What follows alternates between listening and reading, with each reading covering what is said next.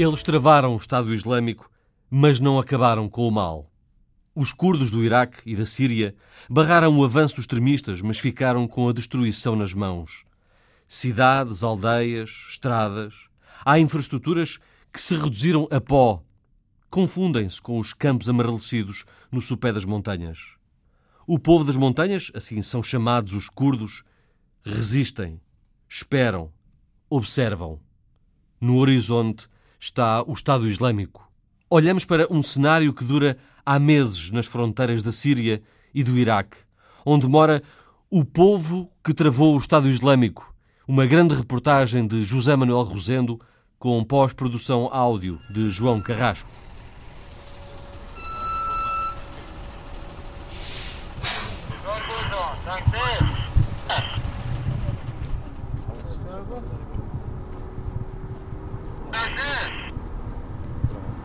As feridas estão a céu aberto.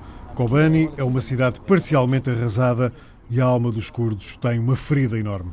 A cidade síria de Kobani, junto à fronteira com a Turquia, esteve vários meses quase totalmente controlada pelo Estado Islâmico. Sofreu os bombardeamentos da coligação liderada pelos Estados Unidos e sofreu depois novas tentativas do Estado Islâmico para retomar a cidade. Kobani é um retrato da complexidade do conflito que varre a Síria e o Iraque. A chegada do Estado Islâmico provocou a fuga da maioria da população para a Turquia. Lentamente, o regresso já começou. A Turquia abre a fronteira dois dias por semana.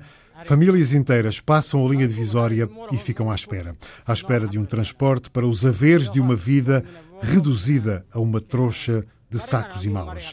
As crianças brincam, enquanto homens e mulheres esperam sentados. Parece que não têm pressa, talvez por saberem que aquilo que os espera é muito diferente do que deixaram quando partiram.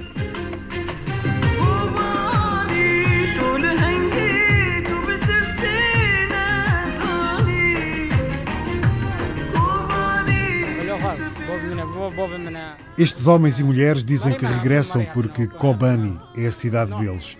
Alguns demoraram mais a regressar porque tinham recusado fazer o serviço militar às ordens de Bashar al-Assad. Regressam para ficar em Kobani. Têm à espera a desolação das casas desfeitas, destroços por todo o lado, infraestruturas destruídas. Vai ser extremamente difícil o renascer de Kobani. Kobani é o nome curdo. Ain al-Arab, os olhos dos árabes, é o nome árabe. O Estado Islâmico chamou-lhe Ain al-Islam, os olhos do Islão. O vice-primeiro-ministro do cantão de Kobani, Khaled Barkal, diz que até agora ainda não viu os apoios prometidos. Tivemos muitas promessas, mas até agora não recebemos nada. Vários governos e organizações disseram que iriam apoiar Kobani, mas até agora não enviaram qualquer apoio. Apenas algumas organizações não governamentais e as Nações Unidas deram algum apoio, mas um apoio muito fraco e a um nível muito diferente do que é necessário perante toda a destruição que está perante os nossos olhos. Este homem é o número dois do governo de Kobani. Perante a enorme destruição, confessa a incapacidade para dizer quanto é preciso para reconstruir a cidade mas diz que desde a libertação já foram gastos 25 milhões de dólares. Khaled Barkal acredita que um dos motivos para a demora da chegada dos apoios pode ser o de considerarem os curdos da Síria como comunistas. De facto, esse pode ser um dos motivos para não nos apoiarem, mas pode haver outros relacionados com a nossa linha ideológica específica. Desde o início da Revolução Síria, que vários grupos tentam eliminar, enquanto nós, através da nossa autogovernação, aceitamos que sírios de todas as origens aqui possam viver. Talvez existam pessoas que queiram dar uma imagem negativa desta nossa forma de estar. Essa pode ser uma das razões para não nos fazerem chegar o apoio que prometeram. Os curdos da Síria vivem numa organização de democracia popular em que os dirigentes nos diferentes níveis de representação são sempre eleitos. Democracia direta, muito participada, que pretende ser uma nova forma de governação baseada no poder local e na diversidade étnica e religiosa. Outro sinal que faz a diferença é a igualdade de género. Já lhe chamaram anarquismo internacionalista ou até socialismo libertário. Também por isso convergem para o Kurdistão sírio muitos militantes internacionalistas de muitas organizações. As bandeiras amarelas triangulares das unidades de proteção popular estão por todo o lado. São a principal força armada que serve de guarda-chuva a muitas outras forças. Em direção a sul e ao rio Eufrates, As sucessivas trincheiras mostram as alterações na linha da frente. Os postos de controlo feitos de montes de terra e pedaços de betão anunciam a aproximação à cidade de Serim. É uma cidade fantasma. Não há sons que ilustrem o silêncio das ruas desertas em pleno dia, nem sequer o canto de um pássaro. Parece que também não há um cheiro, um odor que se possa dizer ser disto ou daquilo. É quase a não existência. Nas paredes, as inscrições do Estado Islâmico. As pequenas lojas de comércio têm portas abertas, mercadoria espalhada na rua, vidros partidos. Por esta zona, onde ainda em setembro o Estado Islâmico tentou recuperar terreno, as aldeias estão também desertas. Casas de portas e janelas abertas. Houve aldeões que fugiram do Estado Islâmico, houve outros que acompanharam o Estado Islâmico na retirada.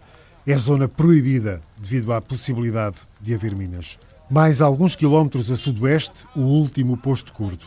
Depois, o rio Eufrates e depois o Estado Islâmico. Estamos no posto de Jadá. Do topo da casa, por entre as árvores, vê-se o rio. O comandante Baúz Baran diz que a situação está controlada, mas o Estado Islâmico está perto. O Estado Islâmico está a 2 quilómetros deste local onde estamos sentados, mas temos um posto de observação mais perto, a 500 metros do Estado Islâmico. O comandante Baúz Baran agradece o apoio dos bombardeamentos aéreos e diz que também do outro lado do Eufrates o Estado Islâmico já foi bombardeado. A conversa é atravessada por alguns tiros e há um mais audível. We have, we have weak in, in weapons. Nada que perturbe este grupo de homens, todos muito jovens. Todos dizem que o Daesh, o Estado Islâmico, são bandidos. Saímos de Jadá por caminhos de terra batida, guiados por um combatente curdo que segue à frente numa moto. Depois de uma linha da frente relativamente sossegada e de regresso a Kobani, os cemitérios à entrada da cidade são o testemunho perfeito para tudo o que aconteceu. Muitas centenas de sepulturas recentes ilustram o alto preço que os curdos pagaram. A polícia curda, a Asseixa, está a sepultar um dos seus. O corpo deixa a terra num saco preto, depois de retirado do caixão que foi levado em ombros. Junto das sepulturas, as mulheres fazem o luto. Sentam-se e ficam por ali a chorar.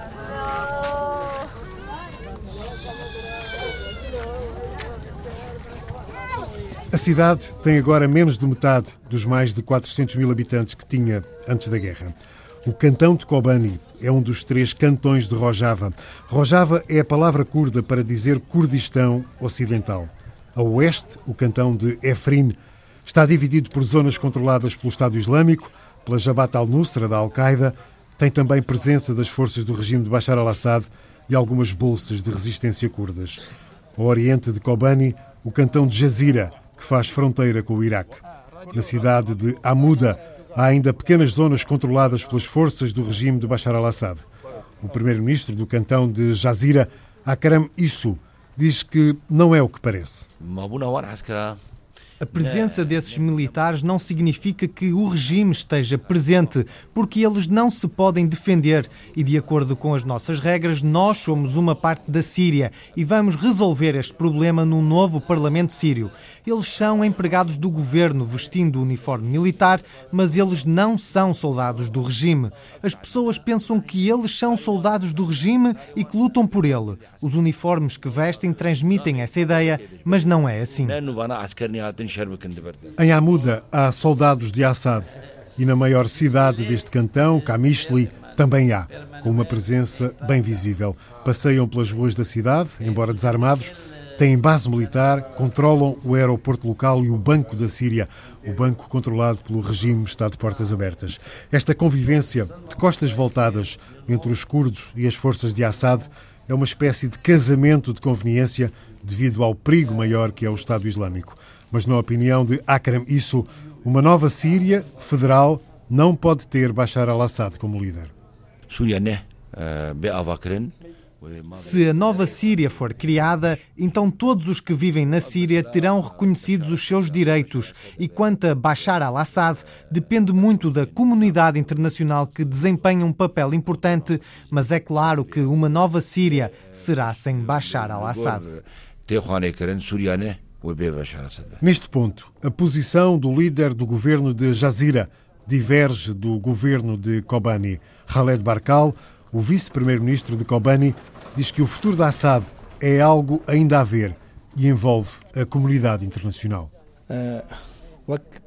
É preciso entender a nossa estratégia desde o início da revolução na Síria. Para a nossa linha estratégica, não é importante quem vai liderar a Síria. O importante para nós é que as pessoas vivam juntas sob a nossa autodeterminação e que tentem governar-se a si próprias. Não dizemos, como a oposição síria, que o problema está na liderança de Bashar al-Assad. Não é esse o problema. Queremos que todos, cristãos, arménios, sírios de todas as origens, vivam juntos e de acordo com o caminho que pretendam seguir. Assim, para nós, não é importante a questão Bashar al-Assad. O que é importante é que precisamos de uma Síria democrática em que todos trabalhem em conjunto. Opomos-nos à oposição porque a oposição sempre tem dito que o problema maior é Bashar al-Assad mas não é. Esta divergência entre dois responsáveis de dois governos curdos vizinhos é o exemplo da complexidade da situação. Também no cantão de Jazira, a guerra foi feroz e está longe de terminar. O Estado Islâmico domina muitas áreas. A ligação ao Iraque é feita através de uma fronteira improvisada, mesmo junto à Turquia. As pessoas passam em barcaças com a bandeira do Kurdistão iraquiano. As mercadorias passam em caminhões através de uma ponte militar. 100 quilómetros a sul de Amuda fica a cidade de Assaké. Entre esta linha da frente e as aldeias ocupadas pelo Estado Islâmico, em linha de vista, está uma terra de ninguém onde os curdos assumem que colocaram minas. Aníbal, de 29 anos e barba de muitos dias, é um dos cristãos que luta nas unidades militares curdas. Uma organização como o Estado Islâmico não ataca apenas cristãos, ataca todas as pessoas. O nosso dever é estarmos unidos e lutar contra o Estado Islâmico. Claro que me sinto bem a lutar ao lado dos muçulmanos contra este tipo de organização. Neste momento, temos entre 300 a 500 cristãos reféns do Estado Islâmico na cidade de Saadadi. Neste grupo, onde Aníbal está integrado, quase metade são cristãos. Deste posto onde está o grupo de Aníbal, na central elétrica, andamos umas dezenas de metros até à antiga prisão de Sijin al-Adaf. Está parcialmente destruída e é aí que o comandante Abdal Salam aponta para o terreno aberto à nossa frente e diz que o Estado Islâmico está mesmo ali.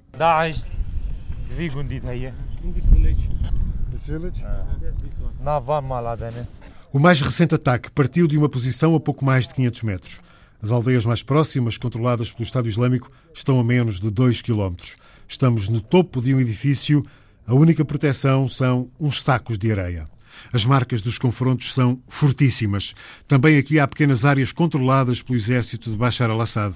Os sacos de areia e as bandeiras da Síria delimitam o território. No gabinete do comandante Leão de Rochava, o retrato de Abdullah Ocalan está em destaque. Aliás, é assim em todo o Kurdistão, na Síria e no Iraque. Ocalan é o líder do PKK, o Partido dos Trabalhadores do Kurdistão, uma organização de gênese marxista considerada terrorista por Turquia, Estados Unidos e União Europeia. O comandante Leão de Rochava sabe que o que é mau para o Estado Islâmico é bom para o regime de Bashar al-Assad e também para os curdos. Mas diz que isso não faz com que Assad e os curdos sejam aliados. No nosso ponto de vista, o regime e o partido Baas perderam legitimidade e no futuro devem ser afastados. O comandante Leão de Rochava acredita que a recente declaração da Constituição das Forças Democráticas da Síria é uma mais-valia para a luta curda. Estas forças integram as unidades de proteção popular, as forças da polícia e vários grupos armados curdos, para além de forças não curdas da chamada oposição moderada, como o Exército Livre da Síria e ainda algumas tribos árabes. Até agora não recebemos nenhuma informação do comandante-chefe para uma campanha militar contra o Estado Islâmico. Mas a partir de agora, todos os ataques militares, todas as campanhas militares vão ser feitas sob a bandeira das Forças Democráticas da Síria. E todos os grupos armados vão participar nas ações contra o Estado Islâmico, nos arredores de Assaké. Então, e a Turquia? Qual tem sido o papel da Turquia nesta guerra na Síria e na guerra dentro da guerra contra o Estado Islâmico? O comandante Leão de Rochava é contundente. Uh, uh, Desde o início da Revolução Síria, que o governo turco tem apoiado estes grupos da Jabhat al-Nusra, do Estado Islâmico. Temos provas, temos documentos que provam que mesmo agora o governo turco apoia estes grupos. Temos vídeos e fotos que o demonstram também na Batalha de Kobani, apoiaram estes grupos. Desde o início que o governo turco tem estado contra o povo curdo e na Turquia não reconhece os direitos dos curdos. Nos acontecimentos de Talal Abiad, os soldados turcos atacaram as nossas posições e claro que as nossas forças reagiram. Mas foram eles que atacaram, não fomos nós. Não consideramos o governo turco como inimigo, mas se nos atacarem, claro que reagimos porque temos que nos defender.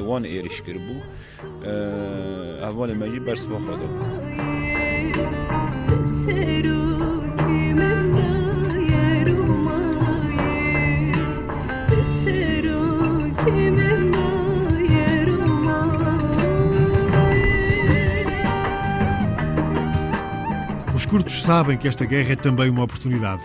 Se no Iraque a zona curda já tem uma forte autonomia e instituições regionais bem estruturadas, na Síria há uma corrida contra o tempo. Os conselhos executivos, também chamados de governos dos três cantões curdos na Síria, foram declarados há cerca de dois anos, mas são ainda incipientes. A guerra retira tempo e dinheiro para a organização e criação de instituições. As estradas e o parque automóvel são a primeira ilustração das diferenças entre o Kurdistão sírio e o iraquiano. A estrada que atravessa todo o Kurdistão sírio, junto à fronteira com a Turquia, é a única estrada segura. É utilizada por milhares de caminhões que entram pela única fronteira que abastece todo o Kurdistão sírio, a fronteira do rio Desla, entre a Síria e o Iraque. Atravessada a fronteira numa barcaça com motor, o Kurdistão iraquiano mostra-nos o poder do dinheiro do petróleo. Estamos a pouco mais de 50 quilómetros de Mossul, cidade na posse do Estado Islâmico e ainda a menos distância da montanha Sinjar, a região dos Yazidis, também parcialmente na posse do Estado Islâmico. Mais à frente, nas trincheiras, o comandante é o coronel Agi Abdullah Abdul Rafar. Estado Islâmico em linha de vista, alerta 24 horas, ataques apenas durante a noite, mas de dia os binóculos estão sempre atentos. É preciso que todos os intervenientes se ponham de acordo para que o Estado Islâmico seja atacado em Mossul.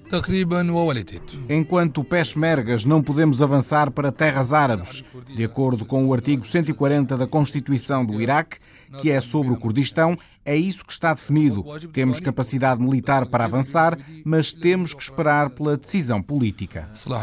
É visível a grande determinação dos curdos. Outro posto da linha da frente é Bashika, arredores de Mossul. Na retaguarda está um velho comandante. Dá a entrevista em inglês mas pede ao tradutor que traduza tudo para que os outros comandantes saibam o que ele está a dizer.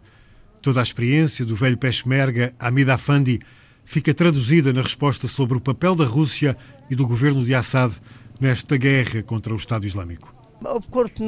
Claro que Assad não é nosso amigo nem nosso inimigo. É certo que a Rússia pretende apoiar a Síria, o exército sírio. O Daesh, o Estado Islâmico, é um inimigo para a Rússia e é nosso inimigo. Neste aspecto, somos amigos da Rússia. Estamos em Baxica. Este comandante é o responsável por 40 quilómetros de linha da frente. Existe a convicção de que o Estado Islâmico já não tem o potencial militar que revelou a quando da grande ofensiva no início do verão do ano passado. É o que diz o comandante Najaf Ali, em Mahmoud, sentado sob um grande telheiro à entrada do quartel-general, com uma televisão sintonizada na CNN. Pelo que tenho visto, sim. Agora, o Estado Islâmico está mais fraco do que anteriormente. Quando o Estado Islâmico começou a atacar-nos, sim, estava mais forte do que agora. Este comandante toca com os dedos nos ombros para dizer que não tem divisas quando lhe pergunto a patente militar. Depois acede quando volto a perguntar se é general. O aparato dos carros blindados e a segurança são um sinal de poder. O general Najaf Ali admite que um ataque a Mossul pode estar para breve. Não sei quando começaremos a libertar Mossul. Estamos à espera de uma grande operação para libertar Mossul. Estamos a fazer a coordenação entre o governo regional do Kurdistão, as forças militares iraquianas e as forças da coligação. Nós somos curdos e peshmerga. Não podemos avançar sem as forças militares iraquianas e sem as forças da coligação, em especial sem as forças norte-americanas. Nós libertamos a nossa região e, se avançarmos, é para a zona árabe, não é zona curda. Já com o microfone desligado, este comandante há de explicar que um dos problemas da libertação de Mossul é saber quem depois vai ficar a controlar a cidade. Mossul tem uma população mista de árabes e curdos. Este general critica também o exército iraquiano, que diz estar enfraquecido devido ao sectarismo religioso.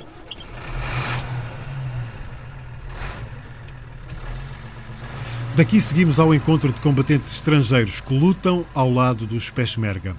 O general Najaf Ali chama um oficial que nos leva a Ruara, um posto da linha da frente. Um romeno, um britânico e um norte-americano. Depois do chá, o jovem romeno de 21 anos acede a falar, mas não dá o nome para evitar problemas. Explica a decisão de vir combater o Estado Islâmico, mesmo que nem sequer tenha feito o serviço militar na Roménia. Na televisão e na internet vi o que aconteceu. O Estado Islâmico no Iraque e na Síria a conquistar território, a conquistar Mossul, a ganhar território e a cometer crimes de guerra, como por exemplo o genocídio dos Yazidis. Mataram cristãos, mataram muçulmanos, mataram toda a gente. Não podia ficar em casa e não fazer nada. Paguei o meu próprio bilhete através da internet e em fevereiro cheguei ao Iraque, a Suleimani, no Kurdistão, e tomei o caminho da Síria. Agora este romeno está no Iraque, mas esteve na Síria, de onde saiu porque não gostou de algumas coisas, nomeadamente a forma de estar de alguns combatentes estrangeiros. Diz que prefere ficar longe deles porque é muito show-off e muitas fotografias na internet e muito drama. Este romeno conheceu o português Mário Nunes, que combateu nas unidades de proteção popular na Síria. Sim, conheço, é meu amigo, não sei onde ele está. Durante quanto tempo esteve com ele? Uh, Apenas durante duas ou três semanas na academia, um lugar onde aprendemos a cultura e a língua e algumas coisas práticas. Depois separámos-nos. Depois da última vez que o vi, penso que ele ia para outro lugar, talvez na Europa, e nunca mais o vi. Espero que esteja bem. Was in Derek, I guess. He said that he wants to go somewhere else, maybe in Europe, but from that time never saw him again. Hope he's doing good. O que acha dele? Yeah, he's a good guy. You know, he's, uh... É uma boa pessoa, sólida, boa pessoa. He's a good guy. I like him. Este jovem romeno está há um mês em Ruara. Diz que pretende ficar mais um mês porque talvez com a chegada da chuva o Estado Islâmico fique mais ativo. Se as coisas não mudarem, o jovem romeno quer mudar para outro local com mais ação. Outro combatente estrangeiro em Ruara é o norte-americano Jack. Não dá entrevistas. O britânico Tim também não quer falar, mas depois de falar com o romeno, acede a uma pequena entrevista. Tem 37 anos, esteve sete meses na Síria e agora está com os Peshmerga no Iraque olha para o Islão de forma um pouco diferente da que tinha quando saiu do Reino Unido. Islam. Well, Islão, eu conheço o conceito de califado. É central para o Islão e para os muçulmanos em todo o mundo. Se eles de facto seguem o Islão de forma genuína e seguem o profeta Maomé, têm esperança num califado, tal como os judeus em relação ao Estado de Israel. É central para a religião deles. Espero que um dia, eu estou em paz com o conceito de califado e espero que um dia exista, mas não deveria ser obtido desta forma assassina. Mahatma Gandhi ganhou a independência da Índia por via pacífica. O que o Estado Islâmico fez virou o mundo contra eles. É por isso que Tim está com os Peshmerga a combater o Estado Islâmico. Diz que os extremistas estão a fazer o que as antigas potências europeias fizeram em África e na América. Os Yazidis são o maior grupo de deslocados no Kurdistão iraquiano. Fugiram da montanha de Sinjar. Mil famílias Yazidis estão no campo de Sherran. Vivem em tendas, alguns trabalham fora do campo, outros no próprio campo. É o caso do barbeiro Racho, que não esquece o dia em que teve de fugir do Estado Islâmico.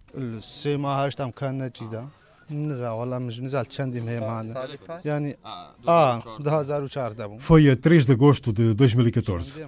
Fugiu de madrugada e caminhou pelas montanhas durante oito dias até ao primeiro campo que o acolheu em Zarro. Viu os homens do Estado Islâmico e lembra-se dos combates. Quer voltar a casa, inshallah.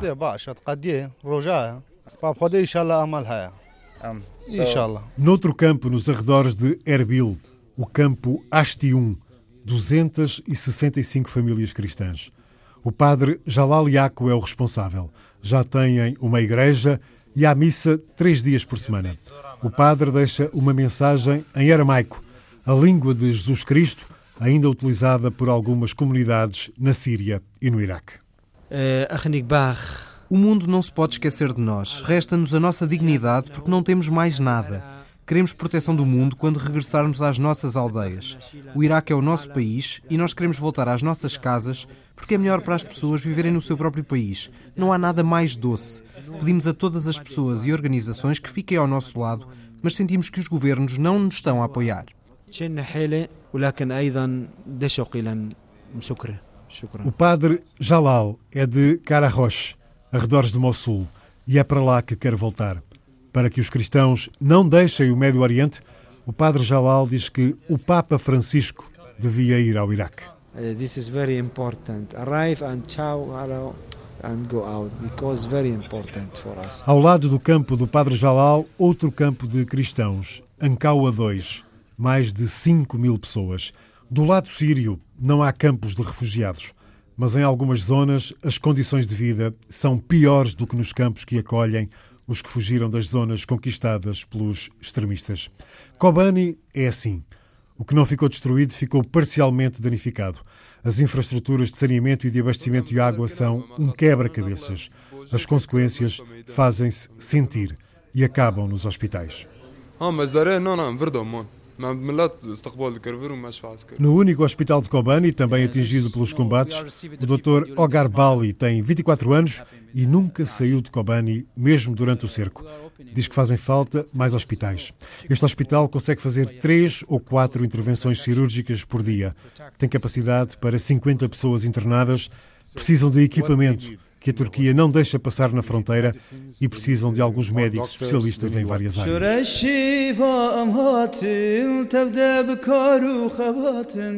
Nesta loucura da guerra, nem o teatro de Kobani escapou. Num contra-ataque durante o verão passado, o Estado Islâmico infiltrou dezenas de combatentes na cidade. O teatro foi palco desses combates. Restam paredes esburacadas, um palco destruído e zonas proibidas por receio de estarem armadilhadas. Ao entrar no teatro, o guia que nos acompanha emociona-se. Diz-me que já cantou naquele palco. Pergunto-lhe se se lembra do que cantou e se pode cantar de novo. Faz uma expressão de surpresa, mas canta.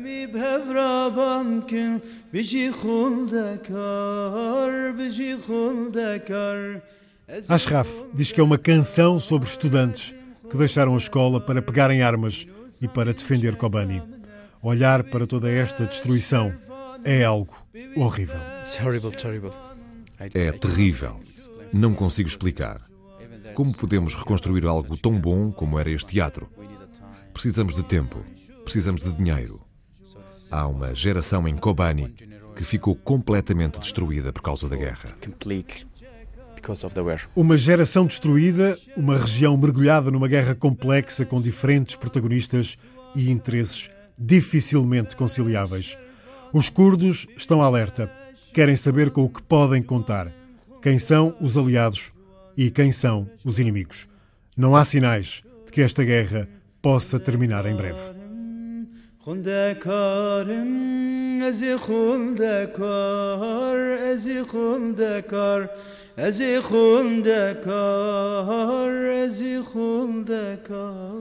O povo que travou o Estado Islâmico. Grande reportagem de José Manuel Rosendo, com pós-produção áudio de João Carrasco.